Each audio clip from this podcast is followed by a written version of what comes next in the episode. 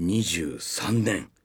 えー押し迫ってまいりました12月27日水曜日夜9時30分を迎えましたこんばんは藤村忠久でございますそしてこんばんは、嬉野正道です。そして、年末最後の最後まで元気な風子です。はい、あ元気ですか元気です。元気ですよ。元気ですよ。このなんか寒くなったのにね、あんだけ肌を洗 わしてね、短パン履いてますね、パンまで履かれてるんですよ。まあ、荷物を減らすためなんですけどね。そんなことないしねまた言い訳がもう さおかしいよねおかしいよねおかしいよ荷物を減らすために短パンでいなや、んつってきあのね、さ今し日いよね今日からあのちょっと2泊3日するもんで、東京で。はい。そうなですので、あねのなるべくね、着替えもね、コンパクトにしようと思って。パクトにしようと思ってね、肌も洗わにしてるんですよ。ねえ寒い中わかるよりわかんない。ね、わかるね、まあまあまあ別にね、ええ、そんなところおじさんたちがね一回聞いたところでね、ええええ、大したものは出てきませんでしょ出うかてこらないですよ。えー、ととりあえずですね、はいええ一枚目ちょっと行ってみましょうかはいはい、ラジオネームよいどれぽんちゃんさん。はい藤村さん嬉野さん風子ちゃんこんばんは初めてメッセージを送ります息子を出産して引っ越した団地で仲良くなったママ友息子の夜泣きに悩んでいると相談するといいものがあるよと手渡されたのは水曜どうでしょうの DVD でしたなんとそのママ友はコアな藩士だったんです毎日ほとんど寝れなくて産後うつになりかけていた私を救ってくれたのがまさにどうでしょうの存在でした息子の長い夜泣きでどうしようもない時テレビから流れるどうでしょう辛くて苦しいのにクスッと笑えるその瞬間があったからこそ毎日徹夜でも乗り越えられたのだと思いますそんな息子も12歳今度は反抗期に悩まされていますがまたどうでしょうを見てクスッと笑うそんな心のエネルギーを充電しようと思います、ステッカーももしよければいただきたいですはいはいステッカーね、はいあげますよと、い、ややっぱあれなんですね水曜どうでしょう、はいえーこのママ友からいいものがあるよとごいですねお勧められて DVD を夜な夜な見てという、子供の夜泣きにもいいいやいでや子すね。供子供のガキは泣いてるけど 泣けるそかもしれないけれどをそれをねあの腹も立てずにはいちょっと夜泣きをしてるのをあやしながら行動でしょうこう見寝てれるないってことですね。寝れないっていう時に寝れないね夜をどう過ごすか。そういうことですねなるほどなるほあのまあつい先日ねあの大泉洋さんがあの大泉洋リサイタルど。ああ、そういったのやりましてね年内は仙台そうなんですよねということでね仙台公演もう終やりわまっしたたということなんですけれどもまあその時にですね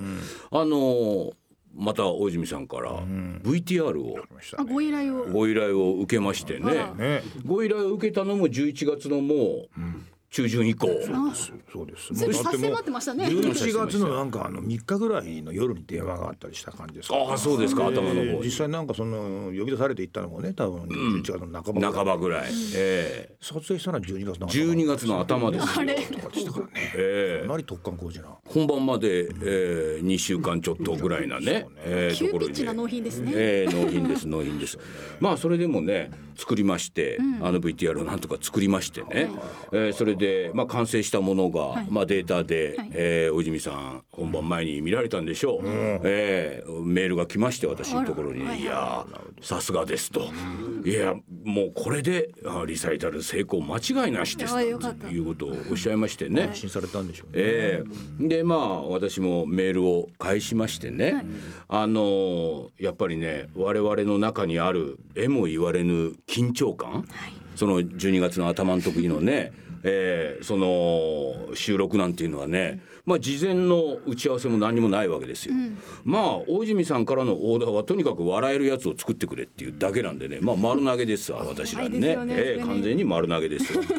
でまあそれで作りまして、でまあそういうね事前に打ち合わせも何もないもんですから、そういうまあ我々の中にえも言われぬ緊張感があると、それはまあ「水曜どうでしょう」というこの番組も同じでね大泉さん何も知らず。うんその現場に来てっていうことじゃないですかそういったえも言われぬ緊張感があってでもね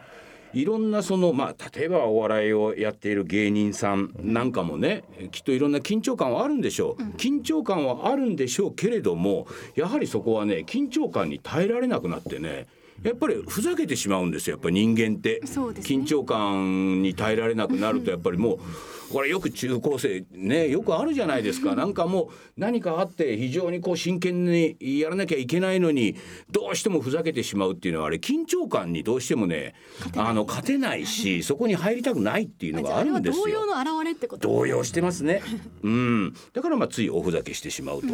ね、大泉さんね、我々は誰もふざけているやつがいないと。その収録の時にでもね、だからそこには。えも言われぬね、えー奥深さがあるんだと。だけど緊張感がバリバリでやってるのにやってることはどうしてもバカバカしくしか見えないと人にはね。だからその奥深さの中でやっぱりねどうしても笑えてしまう部分がこう出るみたいなことをねまあ私書いたらですねおゆみさんからね「いやその通りです」と「私は今でもあなた方との仕事が一番胃が痛いです」っていう。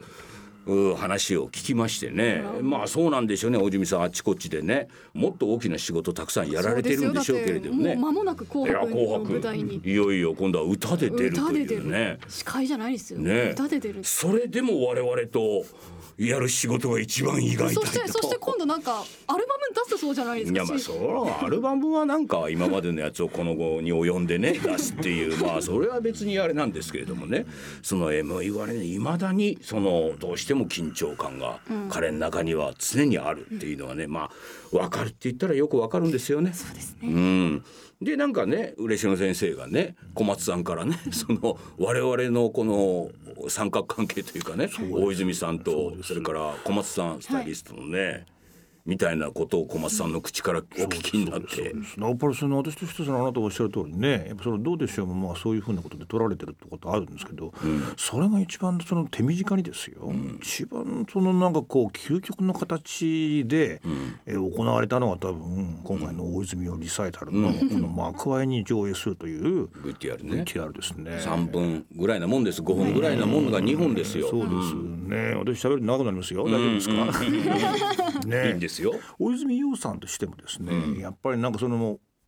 それはやっぱ楽しませたいってあるんですよありますありますもちろそれはねんもうリサイタルとか僕の歌でっていうのはあるんだけども、あるんだけどもそれでもあの人はどうしたことか爆笑を取りたがる人なんだ、だかそうだなるねほどらこのリサイタルも普通にねうん普通に歌って終わるだけではだけではそれはみんな満足しないだろう、でなんか考えて、これは爆笑も生むものにしたいって多分ずーっと一人で考えてるんですよ、考えて考えて考えてあもう近いな近いなと思いながらもう 何にも浮かばないって時にですね、ん多分もうこれ以上は自分で考えてもね、これだけ浮かばないんだから、藤村君に丸投げしようと思った んですよ。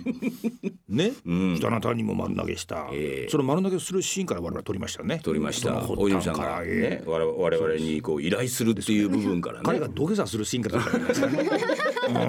うんそれであなたはお水神妙にねやっぱり丸投げされて、まあ、丸投げされたってことに対して、まあ、いろんなことをこう彼と会話する中で、まあ、彼はもうこれ以上のなんかその大借金はもう返済できないかもしれないっていう借金をしたっていうところの現地も取って、もう何の文句も言いませんみたいなところまで行くわけじゃないですか、そしてあなたもそれも受けたけども、はいはい受けたまあ、けそどれもは10年12年ぐらい前も受けましたね、なんか大泉ワンマンショーワンマンショーとまかねあこれの大泉洋とはもう格が違違うう違うそうでしょ、だからこのツアーでですよ、彼が何にも決めてないのにもうチケットは全部売 れた武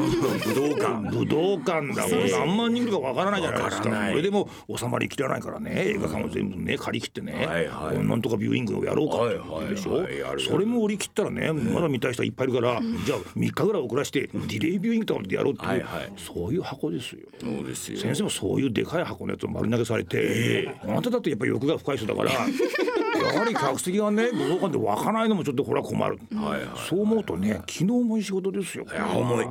これは気が重いんですよ、ただなんかこうまあとりあえず流れがあるから、あー大泉洋のことも信頼してるし、受けたという時にねお父さんはやっぱりふーちゃんね、彼もやっぱり何も浮かばない、それでここの小松恵里子さんの顔が浮かんだんでしょうねこのね、スタイリストのねスタイリストの小松さんに丸投げしたんですよね。彼おお女すならごいなんなととかしてくれ私るは思ったわけですよ。丸投げしたやつが次また丸投げしてるっていうことでね。それでなんかもう昨年当日ですよ。小松恵里子さんが車で会社に来てたもんですからね、お父さんたちはあのハイエースとはい機材に若手と一緒に乗って行ってるんですよ、小松恵里子さんの車に乗ってね、まあ、よもやま話をしながらですよ、となんかさ、うん、若手がさ、今日何やるんですか?」って私に聞くのよ。おーはいはいはい私に行くことじゃないわよねとか言うわけですよはいはい。それを聞きながらね、まあ確かに若手もなんかその藤村君には聞けないような雰囲気多分あったんだろう なだ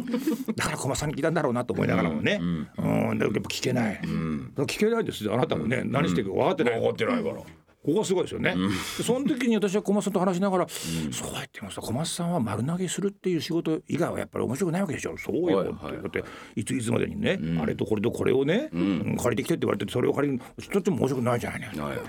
普通そうなんですけどね、そうで普す通よねはそうなんですよ世間はそれが仕事だって世間はそでしょうなんですようん小松さん不安にならないのって言ったら、小松さんが何を言ったかって言うとね、えだってなんか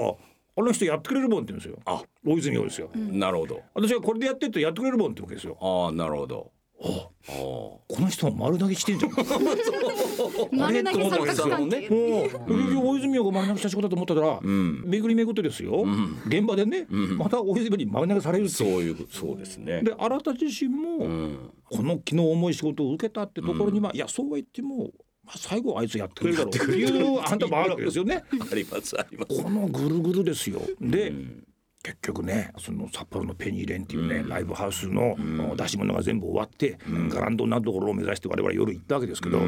片谷監督はね、これから自分が何をするかわからない、片谷主演俳優もこれから自分が何をするか わからない何もわからない人が現場に向かってるっていうこの ねこうやって聞くとはい間抜けに聞こえるでしょ、間抜けところがそうじゃないそういう仕事のやり方があるんですよ。それ小松江里子さんってやっぱ人がねやっぱねキーマンでね、うんあの人がやっぱ持ってくるね、うんなんかいろんな衣装のね衣装の単体組み合わせ、んやっぱ大泉の度肝をつくんですよこれかってあるじゃんな んかこれどこでこういう柄のやつ売ってるとかあるんですよ、はいはいそれを彼こういうふうに組み合わせて着るんだと思った瞬間に、ん彼のハートに火がつくんですよそうですねで火がついてやらなきゃいけない彼が着せられるまんまに着たやつを着せられて彼が姿見に映る自分の姿見た瞬間に、あ道が見えました道が見えました藤本さんって振り向いた瞬間に、あなたのお父さんは、お俺も道が見えたって爆笑するわけですこの瞬間からこの監督と主演はですねもう自分がやることがもう見えるわけですよ、素晴らしい俺はねそういうものをねやっぱ目の当たりにするわけですよ、水曜どうでしょう本編ここまでのことはないですあーはははははただあなたたちの中にあるから、んあの水曜どうでしょうもねその気持ちでやってらっしゃると思うんですけど、どうでしょうまだ長いですから長いですから生ね期間が長いですし、えーあの予告もしてませんからね、うんどんだけでかいことをするというふうな前触れをして、ものすごい人数を集めるっていうような順番じゃないですから、しかし今回のねこの幕張の映像はねおそらく大泉洋さんもあの日に分かったと思ったじゃないですか、これでこのリサイタルを成功すると思ったじゃないですか。なんか本末転倒してますけど本末多分彼はそうだったと思いますよ。そうですねこれさえあればっていうねなんていうあったでしょうどうねでしょう私は確かにね今年一番気が乗らない仕事でしたねでしょだってやっぱ気が重いですもんいね。やそうですそんれは大泉さんもそうですわそうでしょうきっとだかいや気が重いだからここでね、うんここで普通の今のはい若いディレクターなり、はいもし大泉洋から、あ僕はやっぱ大泉洋と仕事をしたいっていう能力のある人いっぱいいるでしょ。うんでもなんか丸投げされた時にね、うん自分でなんかやらなきゃいけないと思うじゃないですか。思いますでしょうねこれ洗脳なんですよね。はいはいはいはいでもあなたも大泉洋も我々も自分の頭に面白いものが浮かばなかった時にははいはい丸投げをするっていはいうはいはいはいあるんですよ仕事の仕方ありますが。ねでそれは何にも分かってない自分発信では面白くならない。で相手に投げて出方を見るっていう。だから 小松エリコの出方を見出た方を見るあっという間にもうやることが分かるっていうこういうね綱渡りですよ。いや普通であればですよそうやって受けたディレクターとしてはですよ普通であればじゃあこういうふうにして組み立てなきゃいけないなと思ってまあいろいろんそうでしょ手を変え品を変えそれがいろんなことをやるんですよ監督の仕事だとみ仕んな事だとみんな思思っっててららっっししゃゃるる。まあ実際そうなんでしそょうそうう。そういうこともあります。ということになるとですね、やっぱり事前の打ち合わせなりなんなりそうですそうでええこういうことをやったらどうかということで台本を書いたりですね、うんまあ、そうです流れを書いたりそうです、ええそしてあとは構成作家でも呼んできてアイデアがなければね、っていうふうになってなんとかここで、ええ一つの形を作ろうとするんです。まあ、それは当たり前のことなんですけれども当たり前なんですけれども私は大泉洋さんから依頼を受けたわけですよ。で聞けば彼はノープランだっていうわけなんですよ丸投げをしてるわけですよね。それだけで面白いものにしてくれとかって言ってくる お前そんな借金大丈夫か返せたことないな話ですよなんかねそ恐ろうしいですねでもそれはそれは大泉洋も全く一緒なんですね。そうなんですなんかそういうものをじゃあ自分が私が考えていろいろやったとするこれそれも短期決戦ですからね1日しかないですからねそこでやったところで思い白いものが思い浮かばないはいはいはいはいでも思い浮かべなきゃいけない、ってなった中でやはりほとんどの人はもう言ってみれば自分が考えたことでなんとかこの場をしのごうと思っちゃうんですよ。思っちゃうんですよ。思っちゃう自分が中心となって、いや私が任されたんだから私がやりますとそいれうが責任感プロだと思っちゃうんですよ思っちゃうんですよ無理なんですよそんなのはこれはねやっぱり丸高だから欲が深いってことですよ。そんなものでは面白くならないってやっぱ思ってるからそうそそうそうれでもこの状態でも面白くしたいと思えばね、はいはいやっぱ叱るべき人間のね顔を思い浮かべてねそして丸投げするっていうことなんです丸投げするよっていうそしてどういうふうな出方をするかってそういうっていうことなんですそよう。ですねそうですそこにやっぱり小松さんっていうのがいらっしゃってねそうですそういや小松さんにね事前にね私言ったんですよ、いやまあえー12年前もね大泉はあんまし同じようなパターンでね大泉洋に頼まれてやったからなんかあいつに太鼓でも叩かせようかななんて言ってで俺ねもう一つねいやこれからの大泉洋はいはいはい例えばディズニーとかに出てほしいからさなんかあいつ青く塗って さジーニーかなんかにするかとかさ言って返したね。言う言ったんですよ。であ同じ青いんだったらアバターにしてやるかとかさおーなるほどまあそんなようなことを言ってたんですよ。そしたら小松さんから「いやいいいけどさあんたちょっとそれ怒られたらどうすんのよ」とかっていうわけよ。そのディズニーとかなんかそういうのやったらはいはいはいはいまあそうだな俺がねあの責任のあるところであればそれで別にやっちゃうんだけどまあ大泉さんのイベントなんであんまり変な問題でねなんかあこれはきついよななんて言われたら権利があるよな嫌だななんて言ったら小松さんが「うんだああのさなんかあいつさお大泉さんなんかちょっと見たんだけどさなんかこんなファッションしてんのよとかって偉いね、ファッション雑誌にあいつ出てるわけですよ。なるほどああそのファッション雑誌に出てるね服装がねちょっととんちかな服装なんですよやっぱりうん先鋭的なさ前衛的ななるファほどッションっていうのはちょっとこっちも理解できないようなるほなどそれを彼着こなしてるわけですよなるほどあとこれでいいんじゃないのっつってあいつにこういうの服着させてやればいいっしょとかって言うからおおそうかじゃあ大泉ファッションショーみたいなことかなんつってそうなんです。まあそこでそういう話になってじゃああとは小松さんなんつっそうてなんですよだから大泉ファッションショーって君ね、思いついたけどさじゃあ大泉ファッションショーでね、何をすればいいんだかっていうのがさ、やることはもうなんかこう決まってるけどもさ、とはいえ面白くするために何をするかって分かんないわけじゃないですかわかんないわかんないそうなんですよねそういう監督と俳優がね現場に向かってるって様がさ、車に乗ってね何すんだろう俺はって感じで言ってるわけでしょそれが一瞬のうちにね、見えました俺も見えたっていう二人になるっていうそう大泉さん言ってましたよ、私は今日ね、オリンピックに出るんだというぐらいの気持ちで現場に向かってんだそうですねオリンピック出る大泉洋は大金泉メダルを取るだろうと取るだろう望んでるよ望んでる、ただ何の種目か分かんないっていう そういう状態で僕は今日ここに来てるんだ今日もしかしたら走り幅跳びに出るかもしれないし、えーいきなりパッと見た感じが短パンだったらあこれマラソンじゃねえかでもいずれにしても俺は金メダルを取らなきゃいけないんだってそういう心持ちみたいなことをおっしゃってましてねいやこういうやっぱりねあの主演俳優がいるからこそこちらもね彼に最後丸投げできるんですよお前金メダル取ってくれっていうだからそうやってあなたたちはもうだから30年ぐらいやってるんですよだからそうですね最初はそうだったんですだか最初もら、ねうんだからこういう生もののうん料理ができるんですよ、こういう料理もあるんですよってことなん ですよ世間が認知してもらわなきゃいけないのは、そうですねこの食感とこの味知ってるでしょ、でもこういう風に調理しないとできないんですよできないそうまだ見ぬ調理法で、うん、そうなんですよ。だからもう出来上がったね、映像はね、すっごいもうバカバカしいやつなんだよバカバカしいでもあのバカバカしいスカスカのやつをさ、あれだけ爆笑になんかするってことは、この緊張感が事前にないと。緊張感からもうやることが分かったってそれが本当に瞬間に炸裂するわけです よ。バカバカしいことなんだけど「お兄さん大丈夫ですか?」はい全て見えました」って言いながらもう彼一人舞台ですよ。その瞬間からもう金メダルに向かっうんて走り出すってことですね。もう決めたらもう見えますよ。だって他にランナーいないん ですよ。独走なんですよ。こそうですね。れはもうそうですねはいそうですよ。常に独走なんですけどそうなんですよただやっぱりスタートラインに立つまでにうんねやっぱりわからない。他のなんかメダル候補のよりもそこで勝てない立てない立てないないそんな競技に恐ろしくて逃げ出しちゃいますね、皆さんそうね。そういう調理方法でね、あの料理が作られてるそうなんですよそりゃ夜泣きに勝ちますよ勝ちますさあ夜泣きなんかも平気の平座になりいまやすなないでしょうねないですよああいう感じでものを作っているという現場はないでしょうね、ないでしょうそりゃそうですそりゃ若手がね「今日何するんですかね」って俺に聞かれてもわからん小松に聞かれてもわからん小松に聞いてもっていうなんかあったらなんか聞きづらい人間あんけど何かするんだろうって若手は思うじゃないですかやっぱり思うんだそんなけど調理法があるとは思わないから、うん調理法っていうことは全くいや何をするかも決めてない連 中がこれから料理番組に出演するってことは思わないでしょ思えないここですよそうですよねじ若手もやっぱりねそこはもうそこを勉強しろうとわうわもううんこれねこういう調理もあるんだあるんだっていうことですよねも僕はやっぱり僕はやっぱりちょっとなんかこう受け取ってほしいのははいはい自分に面白いものが浮かばないのに自分から始めたら面白くならないよっていうことはそうですそう当です然そうでしょっていうところはねうんこれは全世界の人たちに受け取ってほしいそうんでなんすよで。すよね、うん自分の責任とかってことを考えたところで、面白いものが浮かばなかったら丸投げしないとダメでしょっていうところは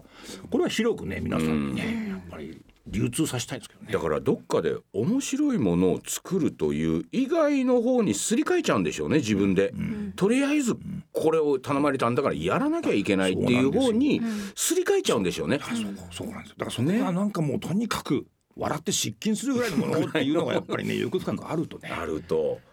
うーんこれは自分だけではとね、それで日ばかりがねそうそうそうーんあと何日さんとそうそうそうりあえず小松さんなんかって言って、で小松さんもなんか言い返す女ですからね、んだってあのそんなアバターってね青くってどうするんじゃないそうそうそうそう そういうのがやっぱないとあなたないもとそうですそう不安ですよね不安です不安です青く塗りますんか、アバターでやりますか、うんじゃあ手配しますかそうそうそう不安でしょそうですそうですだからなんかアバターで面白くなるってちょっといまいち思いついてないんだけ どもアバターでやるしかないことなんじゃないですかそうですそうですこれも良くないいやー良くないねねねはいこういうことですよでもまあ最終的には主演が何とかしてくれるっていうのは ね最終的にはあいつは丸投げしてるんですけれどもやっぱり最終的にお前が何とかするだろうっていう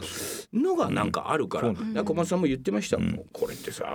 大泉洋以外じゃ絶対こんな仕事を受けないよねっていうのは我々の中にやっぱり彼に対するそういう最後丸投げした彼に全部丸投げすればいいんだっていう最後の最後にそういううー思いがあるからやっぱできちゃうんでしょうね。 彼だってあなた以外に丸投げしませんよしませんね。しませんよ。 あそこまで彼一人で頑張ってて、すでにお手上げになってあなたの顔が浮かんだんです。そうですよね。もう彼から借りるしかないってなって。できればそう借りたくないだっでてきれば借りたくない泥沼に入るのは分かってんだもんだって今や超有名。超有名どんだけの山田洋次とかやってるんでやすっよ。てるんですよ山田洋次に頼んでもいいぐらいだけ ど、さすがに丸投げさできなすい。がに丸投げはできないみたいなねところですねまあそういうのもありまして「水曜どうでしょう」今年のねまあ新作なんかもありましたけど今年一番最後はその大泉洋の VTR を作るんですねまあ仕事で今回締めたということでございましたねうんいやいやいやいやもの最す後ごはい時間喋ってましたね。いやいやいややっぱりねそれはしょうがない食べれってこれはとこうんいやろだそれよはね。しょうがないしょうがない、うん、やっぱり我々にもちょっと非常にこの変わった仕事のやり方でもこれは水曜どうでしょうっていうものに非常に通じているというはいことをね最後にありましたんでね。ということで、えー、まず1曲目いきましょうか。はいいきますかはいはい。本日の一曲目はこれは嬉野先生のはいリクエスト曲になります。えー吉田美奈子で、えー夢で会えたら。